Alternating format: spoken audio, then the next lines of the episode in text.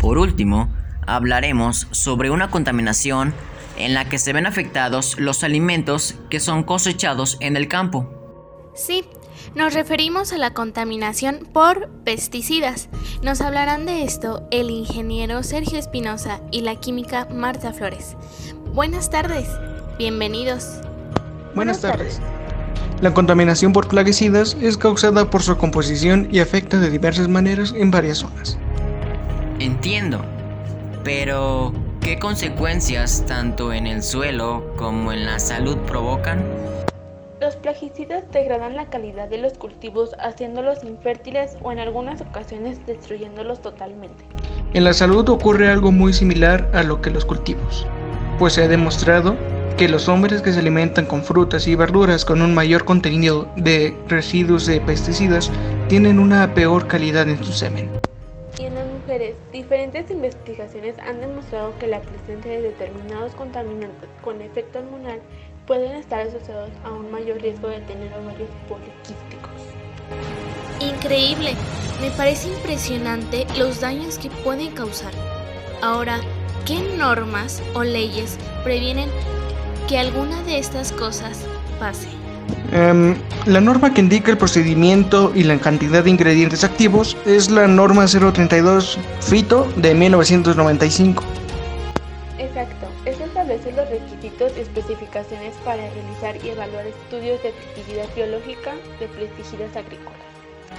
Ingeniero Sergio, usted mencionó sobre la cantidad permitida de ingredientes activos, que por lo que yo he comprendido son los más dañinos. Entonces, ¿cuál es esa cantidad permitida? Bueno, eso depende mucho del tipo del plaguicida y de la cantidad indicada en la etiqueta, ya que la cantidad del ingrediente activo no debe sobrepasar la mostrada. En las normas citadas anteriormente indican que la cantidad adecuada es de 25 a 500 gramos sobre litro. Viendo los daños que puede causar el uso de plaguicidas, ¿qué solución propondrían para evitar esto? Se sugiere realizar monitoreos de vigilancia en los cuerpos de agua. Para ello se recomienda implementar programas de monitoreo dirigidos a la protección de la salud y el ambiente. Asimismo, se recomienda restringir el uso de productos de prevención y curación de enfermedades de plantas. En pocas palabras, esperar a que se repare por sí solo o también sería una opción el llenarlo de tierra nueva. Es impresionante. La verdad, me gustó mucho su explicación. Se los agradecemos. No, gracias a ustedes. Solo recuerden que los pesticidas tienen un límite, por lo que si no se respeta puede traer consecuencias graves y costosas.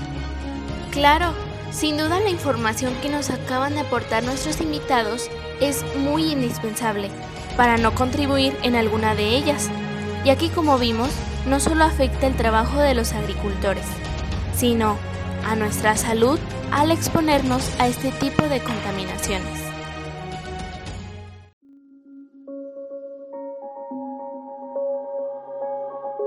Exacto. Eh, nuevamente agradecemos a todos nuestros invitados y a ustedes también. Ojalá les haya gustado y los esperamos en la próxima emisión de Culto Químico. Adiós, hasta luego.